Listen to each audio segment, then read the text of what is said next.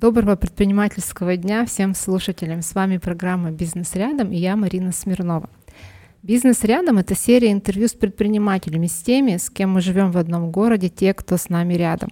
И этот подкаст о том, как предприниматели создают свой бизнес, откуда они берут идеи для своего дела. Мы обсудим взлеты, провалы, управленческие вопросы, текущую ситуацию на рынке и, конечно, маркетинг. Сегодня у меня в гостях Алиса Пелясова, основатель и босс Fly Yoga, компании по производству гамаков и одежды для йоги, руководитель школы Fly Yoga, где проходят онлайн и офлайн занятия по йоге в гамаках, а также семинары, мастер-классы для преподавателей по йоге. Алиса, добрый день. Здравствуйте. А почему именно йога, да? Почему, как вообще сложилась ваша жизнь, что вы выбрали эту нишу и сфокусировались именно на йоге? Это такой путь э, длинный, потому что я начала заниматься духовными практиками различными и искала себя. Вот, то есть э, йогу, так таковую ее физику, сложно было мне воспринимать, потому что я человек очень подвижный, активный. И придя первый раз на йогу в гамаках, я поняла, что все это любовь с первого взгляда, и это просто произошла магия. Я влюбилась, и каждый день сейчас все, что я делаю, это просто любовь э, с одной минуты. Ну, у вас же спортивное прошлое. Я смотрела ваш, ваши социальные сети и видела, что вроде как э, и в детстве что-то там со спортом было связано. Расскажите. Да, действительно, я занималась э, с где-то, наверное, с четырех лет э, танцами, выступала в Дворце молодежи в Полечкино, потом занималась хореографией, балетом, то есть это очень такой длинный, сложный путь. И где-то на девятом классе в школе я поняла, что это очень в рамки меня загоняет, и вот какого-то такого творческого процесса э, я не могу реализовать вот эту энергию, потому что мне всегда говорили, Алиса, там встань ровно, встань так, прыгай так, делай то, пятое, десятое. Я настолько такой индивидуал всегда, что мне нужно было вот танцевать э, крутиться, вертеться, скакать. То есть я абсолютно не могла себя держать в контроле. И вот... А кем э, ты в детстве мечтала быть? Помнишь? Ну, конечно, в детстве я хотела танцевать э, как можно больше. Школа для меня не существовала, но вот что-то внутри, какой-то такой талант, э, который отличал от э, других людей, это тоже видели окружающие. Вот, то есть он как-то вот мною двигал. И, конечно, хотелось танцевать, двигаться, мечтала о каких-то танцевальных студиях, где можно было, возможно, в этом раствориться, да, там э, участвовать в каких-то мероприятиях, но финансово просто не позволяли родители это делать. Вот, поэтому выкручивались как могли. Ну скажи, а в детстве какой-то предпринимательский, чувствовал какие-то предпринимательскую жилку, что ты там на пирожки продавала, песочница, что-то было такие истории? Конечно. Э, мне дарили игрушки, я их потом продавала в магазине. Ну отлично, первый заработок. Да. Скажи, пожалуйста, все-таки когда твое увлечение вот этими духовными практиками переросло в бизнес? Когда это? Сколько, сколько лет бизнесу, да? Как я произошло? работала в корпорации «Бизнес-мастер». Это моя была одна из таких работ, которую я любила. Да? То есть э, были негативные опыты, это такой положительный опыт, э, где обучали людей, э, различные тренера, как маркетингу, так и ведению бизнеса, инфобизнесу. Я там работала просто менеджером, больше, наверное, по административной части. И э, уйдя оттуда, как-то меня так очень прям зацепило, что там бесконечно, постоянно проходили семинары, ты это слушаешь, столько информации, ты, тебя переполняет это, эти знания. И в какой-то момент я уехала в Индию, потому что поняла, что хочется вот отпустить вообще весь ум свой, отпустить целую кучу знаний, семинаров, которые в тот момент мне показалось, засорял мой ум, и я просто растворилась э, там практиками различными, йогой, танец мандала, я обучалась, э, пробовала, смотрела не через такую активную практику, да, а что такое женственное, мягкое, плавное.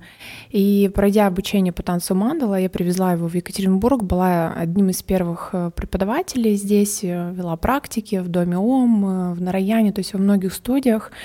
И большой отклик появился у людей, которые ко мне приходили, им нравилось то, как я это веду, то, видать, в каком состоянии было энергетическом на тот момент. И с этой практики я уже поняла, что хочется двигаться дальше. То есть я что-то с нее взяла свое, и после этого я попала на йогу в гамаках, э, познакомилась с тренером Ксенией Грицу, которая сейчас э, создала как раз методику э, по йоге в гамаках. Мы зарегистрировали в Министерстве образования и имеем право вообще выдавать дипломы и обучать инструкторов. Вот, то есть такой вот путь был интересный. Угу. Хорошо. Ты сказала, что у тебя был опыт работы в найме угу. и есть опыт своего бизнеса. Угу. Плюсы и минусы, по твоему мнению, найма и своего дела. Тут, наверное, нужно пробовать, смотреть э, разные организации. Первый опыт я работала в Узбанке, отработала три месяца менеджером по продажам, шпыняли, звонили, ходили, и результата никакого не было. То есть э, на выходе я получила такую горечь, неприятный опыт. Вот, еще и денег не заплатили, грустно было. Вот. Потом я попала как раз-таки в общепит я по высшему образованию закончила ресторанно гостиничный сервис, и история общепита мне очень а, зашла, потому что да, классно обслуживать людей, официантом работать, когда ты учишься, но когда ты выходишь на какой-то новый уровень, да, меня взяли менеджером э, в шоколадницу, как я помню, мне так нравилось, что я вот такая в авторитете, у меня официанты, э, у меня там есть план определенный, там проверки, я прям готовилась очень ответственно к этому всему подходила, мне очень нравилось, я могла работать много времени, уделять этому. И то есть э, сфера общепита мне очень понравилась, она меня очень поглотила. Тоже какое-то время я так э, в ней прожила, потом таки поняла, что окей, надо двигаться дальше. И проработала в корпорации бизнес-мастер, там как раз э, уже была другая история, то есть работать я умею, все супер, я поняла, что такое э, прям вкладываться душой, потом пошла уже заниматься своим умом. Ну вот плюсы и минусы, то есть, э, например, у предпринимателей больше mm-hmm. ответственности, mm-hmm. ну на мой взгляд, mm-hmm. я тоже предприниматель, и мне кажется, работать в найме с этой точки зрения проще. То есть ты не сильно там решения да, какие-то принимаешь, и ответственность не так несешь. Так или нет, по твоему ну, мнению? Э, я могу так сказать. На тот момент, когда я работала в найме, я не была никогда готова бы к предпринимательской деятельности. То есть меня это все привело в процессе времени к тому, что я сейчас имею. Вот, то есть такое постепенное, пошаговое, да. То есть на тот момент, конечно, я не смогла бы, да. То есть постепенно двигаясь э, к своей цели, я уже потом открыла свою организацию, да. Э, из минусов э, много их, понятно, не э, ты себя сковываешь, не можешь организовать, но это и плюс от этого было, потому что сейчас я более дисциплинированная, да, то есть не поработав где-то, не получив опыта в найме, возможно, сложно представить, что было бы сейчас. То есть я прям благодарю этот опыт. Угу. Отлично. А у тебя сейчас большая команда, да, насколько я понимаю? Сколько человек? в флай-йоге? Так, сложно сказать. Э, ну, наверное, порядка 25 человек. А, ко мне приходят э, гости, да, которые ну, говорят, что бывают на этапе становления предпринимателя сложности с делегированием. Были mm-hmm. ли у тебя какие-то сложности, может быть, когда рос твой бизнес? И как ты научилась делегировать? Вот эм, я очень люблю делать все сама, но я понимаю, что если это делаю сама, то я никуда не двинусь вперед.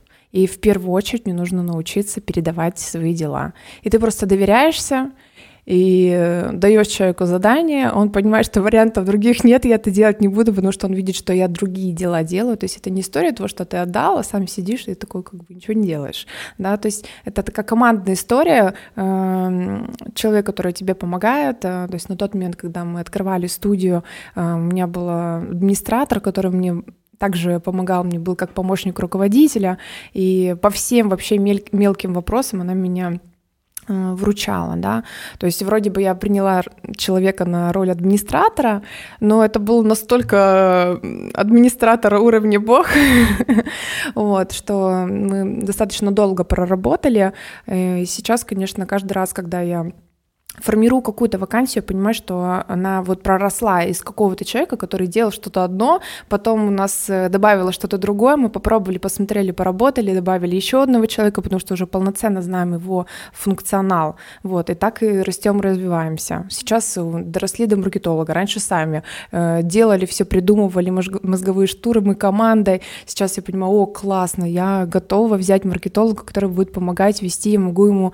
э, передать эту зону ответственности, вместе, и мы будем двигаться вместе. Хотя, мне кажется, не каждая организация это понимает на самом деле. Я помню по, по, по поводу поиска маркетолога, там были сложности, вы его в итоге-то нашли? Нет, То есть нет. это что сейчас на рынке такие, такие сложности? Почему, почему сложно найти? Кстати, обращаемся к слушателям, если кто-то из маркетологов слушает, есть классная вакансия. Ну, вопрос, да, вопрос, что с маркетологами на рынке, по твоему мнению? А, мы с августа месяца выставили объявление на HeadHunter, уже второй месяц продлили, то есть сейчас планируем уже третий раз продлять. Приходят э, кадры следующие, то есть нам нужен человек, который умеет работать руками, может сейчас на этапе, так сказать, начального уровня э, настраивать работу сайта, рекламы. Э, есть ребята, конечно, которые делают там SEO, продвижение, да, то есть контролировать работу так сказать, э, смежно с командой э, это смотреть, какая аналитика у нас идет э, с таргета, со всех наших рекламных историй, да. И, а приходят в основном люди, которые говорят, вот я вот это все давно делал, вот я вот просто на уровне руководителя, вот может быть мы с вами сделаем команду, смотрите, у вас вот этого, вот этого, вот этого, вот этого, вот этого нет, я вам сейчас вот это все сделаю, но я не готова сейчас. Мне нужен человек, который придет с опытом ручным, и мы уже вместе вырастем, будем создавать логбуки, брендбуки, э, бизнес-буки для франшизы, но к этому надо прийти. То есть мы растем, да, мы в процессе, да, это хотим сделать, но сейчас нужен человек, который ручками будет работать. Ой, желаю вам его найти. а, и сразу же заговорили про маркетинг. А, расскажи, какие у вас вот всех инструментов, которые ты перечислила сейчас вот, э, в текущей ситуации, в новых реалиях, угу. и там по-разному это называют, работают в вашей нише? Ну, мы сейчас э, развиваем контакт, э, таргет э, научились делать, пробуем, смотрим разные гипотезы, как что работает, активно развиваем запрещенные сети, вот, и в целом стараемся делать какие-то коллаборации, больше конкурсов, больше активностей, в целом вот таким образом развиваемся. А если говорить про вашу целевую аудиторию, насколько сложно с ней работать? Она же тоже осознанная, наверное, да? Или нет никаких сложностей? Тут, наверное, самое легкая для меня, потому что они чувствуют энергию, они видят любовь, они видят нашу отдачу, потому что все, чем мы занимаемся, это настолько узкое направление, мы настолько специалисты вот в чем-то одном, да, то есть у нас своя студия йоги в гамаках, у нас с утра до вечера только направление йоги в гамаках, то есть к нам клиенты приходят и понимают, что здесь тренера, специалисты именно этого узкого направления. И мы производим оборудование, до которого наши клиенты занимаются, потому что те гамаки, которые производят там в Китае, либо еще где-то в других странах, это на нем невозможно заниматься, отталкивает эта практика. То есть э, такого удовольствия, полета ты уже не испытываешь. А если еще и тренер э, не совсем опытный, то тут просто полный провал. Бывают ситуации, что люди первый раз побыли, побывали на практике флай-йога, такие, что это вообще? Мне все было больно, некомфортно, все врезалось. А если они были во флайоге, то это любовь. Это любовь с первого взгляда к оборудованию, к тренеру, к нашей атмосфере. Э, Поэтому тут это легко. Расскажи немножко про производство, да, и насколько я знаю, вы производите еще вышли на маркетплейс. Mm-hmm. Вот у меня вопрос про производство. Э, сложно ли быть производителем, да, не просто, ну не просто там студия, это уже производство, отшив, mm-hmm, да, mm-hmm, там какие-то mm-hmm, технические mm-hmm. сложности. Я просто расскажу, у меня в опыте был запуск э, своей марки нижнего белья, mm-hmm. но это было буквально полгода, потому что я поняла, что это не мое, все это швейное дело ткани, mm-hmm. нитки, какие-то, э, хотя у меня наемные сотрудники работали. Mm-hmm. Вот э, как ты вошла в производственный бизнес и твои ощущения, может быть, минусы, плюсы тоже? Ой. Ну, я могу сказать, что производство это легче, чем услуги, сто процентов. А почему? И произведя гамак и сделала качественный продукт, не, не нужно много ума залить продукт на marketplace, да, если сейчас идет э, бум, да, направление фло-йога. Э, да, мы произвели гамак, да, мы поставили сайт классный, мы продаем гамаки. Э, но услуги, они сложнее продаются, и мне было бы скучно, если бы я просто производила гамак и просто их продавала на маркетплейсе. Э, услуги, они все-таки дают э, постоянную мутацию, постоянный рост, потому что людям нужно всегда что-то новое объяснять, рассказывать, почему наш продукт, он такой ценный, уникальный, почему вы должны быть с нами. Вот. Производя гамак, есть э, производители просто гамаков для йоги. И это те люди, когда я только зашла на рынок, у нас были гамаки аг-йога, они просто производители. Я, о, классно, номер один в России, смотрела на них, думала, ох, ну, поехали. Сейчас, э, понимая то, сколько мы продаем гамаков только на, на маркетплейсах, то есть э, они ну, просто производители, мы все в целом, мы стараемся клиента бояться всей, со всех сторон. Да? То есть человек купил гамак, пожалуйста, занимайся с нами в формате онлайн. Мы сделали классную платформу на гид-курсе, и ты можешь заниматься в любое удобное время. Плюс еще в том, что люди не все понимают, что такое гамак, зачем он вообще домой. Но те люди, которые влюбляются в это направление, мы делаем для него все. Мы не концентрируемся на тех людях, которые не знают о направлении фло-йога. Мы создаем максимально кайфовые э, условия для тех людей, которые знают, что такое гамак и знают, что с ним делать. Ну, по крайней мере, у них есть невероятное, непреодолимое желание заниматься йогой в гамаках. Они покупают гамак, не понимают, что с ним делать, а с нами они понимают, что с ним делать. А потом еще на курсы приходят. Ну, у вас как? У вас как устроено производство? У вас прям цех какой-то или вы просто где-то отшиваете? Uh, у нас идет несколько швей, которые занимаются как раз только производством гамаков. Uh, Все достаточно легко, просто.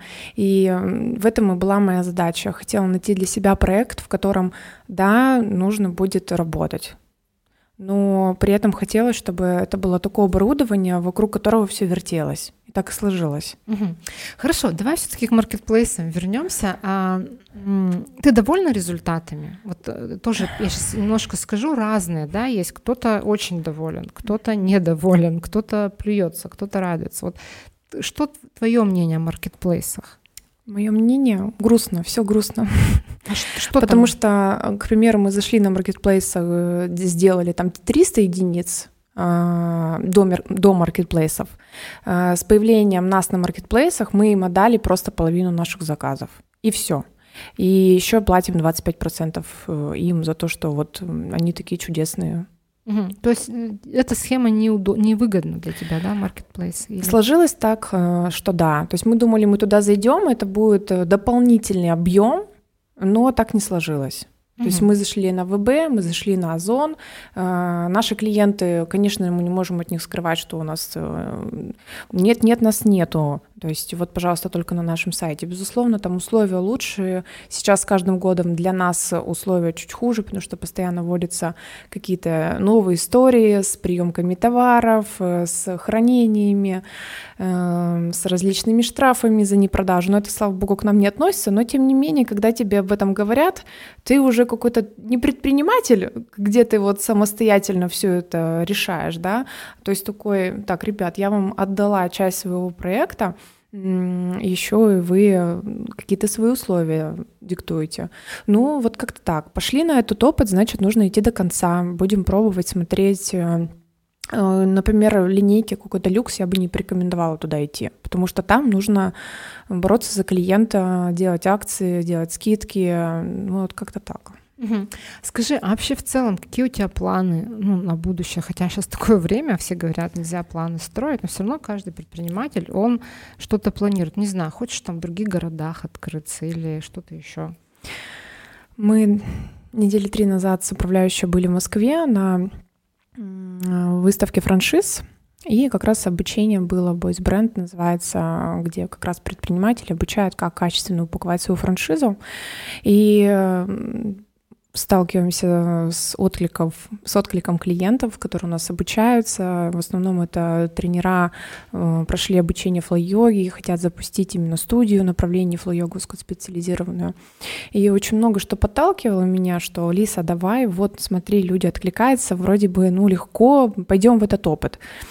Съездив на обучение, поняли, что, наверное, быстро, оперативно все не получится, нужно все-таки работать. Еще, нужно много что подтвердить для себя, нужно еще открыть э, студии для того, чтобы максимально качественно все проработать.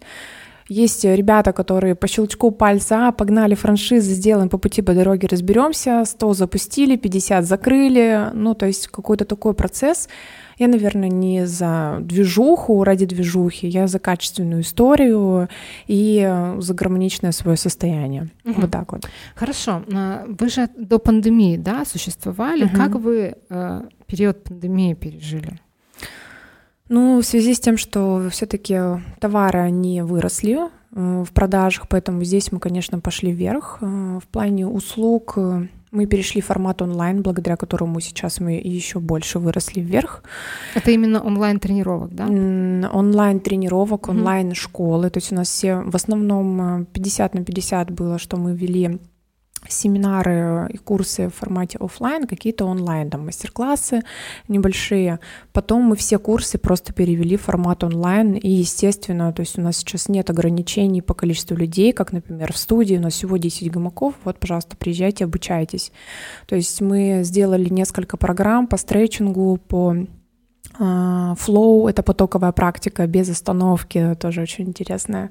Это миофасциальная релаксация, где используется цилиндр, э, ролл, получается, такой и базовое направление, конечно же, про. То есть такие курсы фундаментальные, которые всегда интересные, они отвлекаются. Мы их упаковали, они очень хорошо сейчас у нас заходят в формате онлайн студию в формате онлайн мы запустили до пандемии. Это опять мои экстрасенсорные навыки. Круто. Неожиданно. А, то есть пандемия началась в марте, мы запустили в ноябре онлайн-студию. А, запустили через запрещенную сеть, сразу же все выстрелило и пошло хорошо. Как только решили посерьезнее заняться этим вопросом, стало сложнее, потому что немножечко отклик клиентов ушел на спад а, за счет того, что мы достаточно много вложили и себестоимость стоимость продукта выросла, потому что это платформы, это очень много автоматизированных всяких процессов, которые нам помогают все быстро э, реагировать да, на клиента. И сейчас на данный момент, э, в принципе, мне кажется, что для людей ближе сейчас какой-то офлайн комьюнити, да, то есть когда вот, этот тет uh-huh. с людьми рядом находиться, поэтому студийная деятельность сейчас она развивается хорошо. Формат онлайн немножечко он ушел, так сказать, у нас на задний план, но мы его поддерживаем, потому что его очень любят. И с нами э, те клиенты, которые нас любят, они как будто вот рядом с нами. Угу. Вот. Хорошо, про пандемию мы разобрались, а вот сейчас тоже не самая благополучная ситуация да, происходит. У вас есть какой-то спад э, я не знаю, мне, ко мне приходят гости, которые говорят, у них цены выросли, потому что, например, расходники выросли. Uh-huh, uh-huh, ну, у вас, наверное, uh-huh. немножко не та ситуация. Ну, что-то как-то отражается ситуация? Ну, в плане производства, конечно, у нас выросли все ценники. Я очень быстро научилась мутировать в этот момент, находить новых поставщиков, договариваться более низких э, ценах, при этом э, увеличивая объемы при заказе разовой поставки. Эм, в плане услуг, э, наверное, скажу, что нет. Мы в этом плане вот как-то стабильно двигаемся, развиваемся, и все хорошо. Ну, по крайней мере, психологи рекомендуют в сложные времена идти и заниматься йогой, это точно. Да, Снимать да. тревожность там и все такое, наверное, вам плюс это. Конечно. А, а вообще бизнес это не только про успех, тоже мой любимый вопрос предпринимателям, да, а, не только про успех, но и про какие-то ошибки, которые помогают нам стать сильнее, лучше, закаляют. У тебя были в таком опыте? Ну, в основном э, мне, наверное, за счет того, что я такой контролер, мне, наверное, в этом плане сложно отпустить э, людей, чтобы они как-то двигались в своем темпе, ритме. И сейчас э, я читаю книгу «Пять травм...» э, Так, забыла Забыла я, э, кто у нас автор этой книги. И очень интересно, благодаря этой книге я поняла, почему. То есть у меня такое постоянно желание там работать 24 на 7, вкладываться, контролировать, а так ты это сделал, здесь это сделал, давай я подхвачу, а тут, ну, то есть я как-то стараюсь на развитие, а люди не всегда готовы к этому, к такому быстрому, резкому там напору движению. Вот, поэтому в плане команды, наверное, вот что потери были, и я не, не была к этому готова. Uh-huh. Вот. Э, Еще, наверное, ожидание, когда ты что-то запускаешь новое, что вот сейчас пойдет, а потом такое, ну вот она реальность, ну в принципе окей, да, тут у меня женские мои эмоции, все мне перекрыло, ну погнали работать, это мы умеем. Хорошо, ладно. А, скажи, пожалуйста, еще э, тоже тут разговаривали с одним предпринимателем, и он сказал, что э, у него есть синдром самозванца. Знакомо ли это тебе, когда ты куда-то приходишь, публично выступаешь или где-то ну, на своих там мастер-классах, вот это вот э, ну, синдром самозванца, знакомо или нет? Я, честно говоря, нет, не знакома. Я слышала про это. Если поподробнее, я, может быть, попытаюсь это...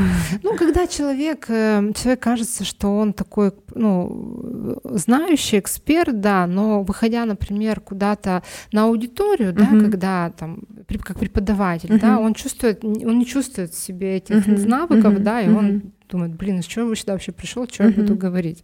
Вот, ну, если нет, то нет, просто у всех же по-разному.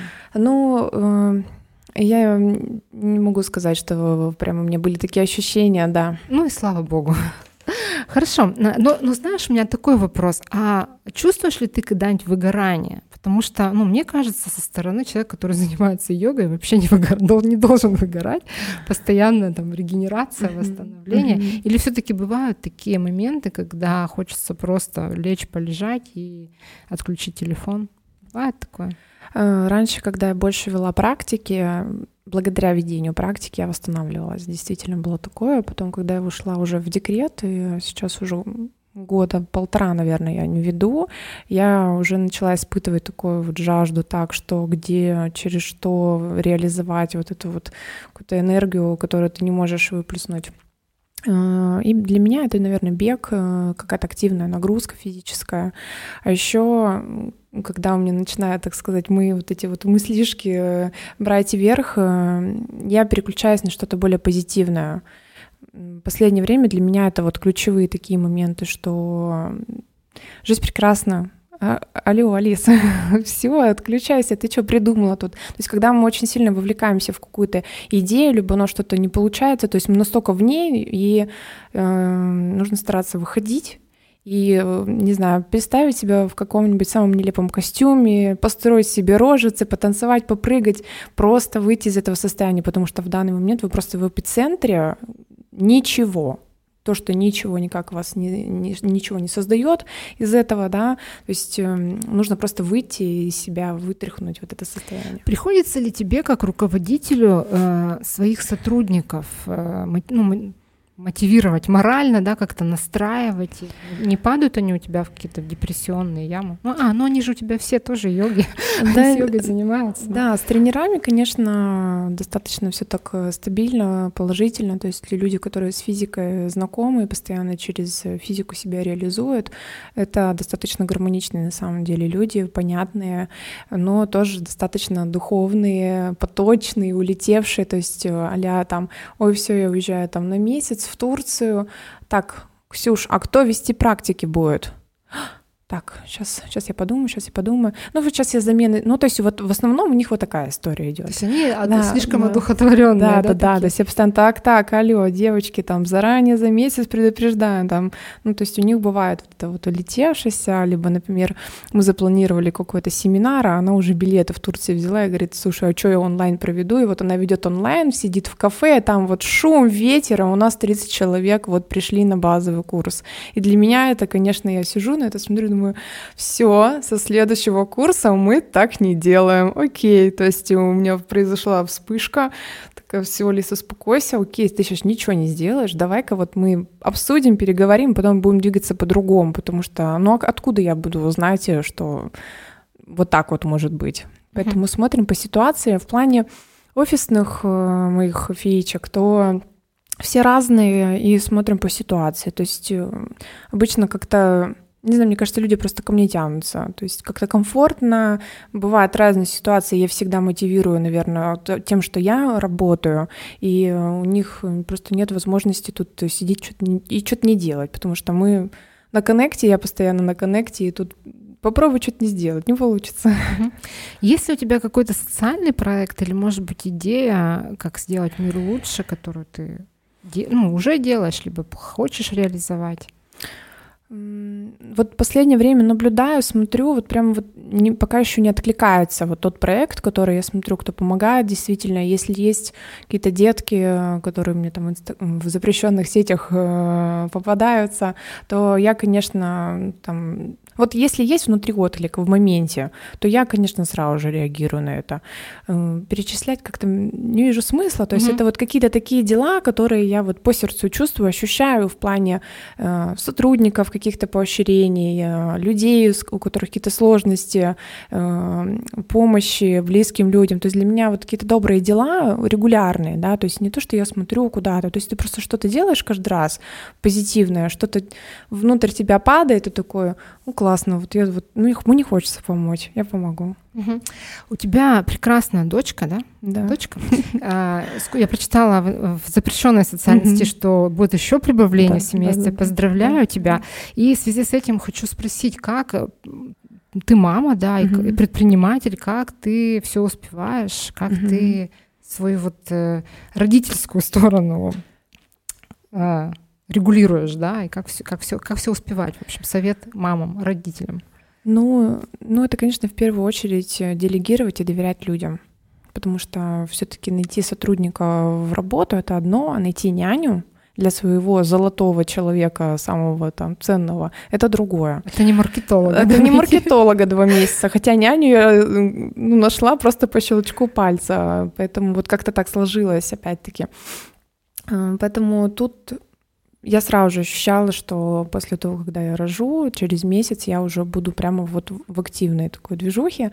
Вот. Э, у меня появилась няня через месяц. Э, нет, Через неделю у меня появилась няня, которая начала ходить гулять в обед с ней. Мы эм, как раз жили в зеленой ро... около зеленой рощи, то есть я там им посмотрела, как они спустились, помахала на мне видеоотчеты. Я все окей, села за компьютер и начала заниматься отчетами, какими-то таблицами, все смотреть, вникать э, и просто выстраивать тайминг. Так, девочки, с двух до четырех, когда у меня Варя спит, я на связи. Все вопросы потом просто не нужно. Не нужно, потому что я буду просто оголенным нервом в этот момент, потому что первый месяц для меня он был очень новым, очень с таким стрессовым. Но мы справились.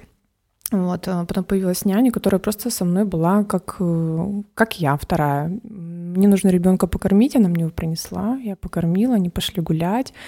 И вот в таком режиме мы просто вот существуем до сих пор. А сколько сейчас Варе?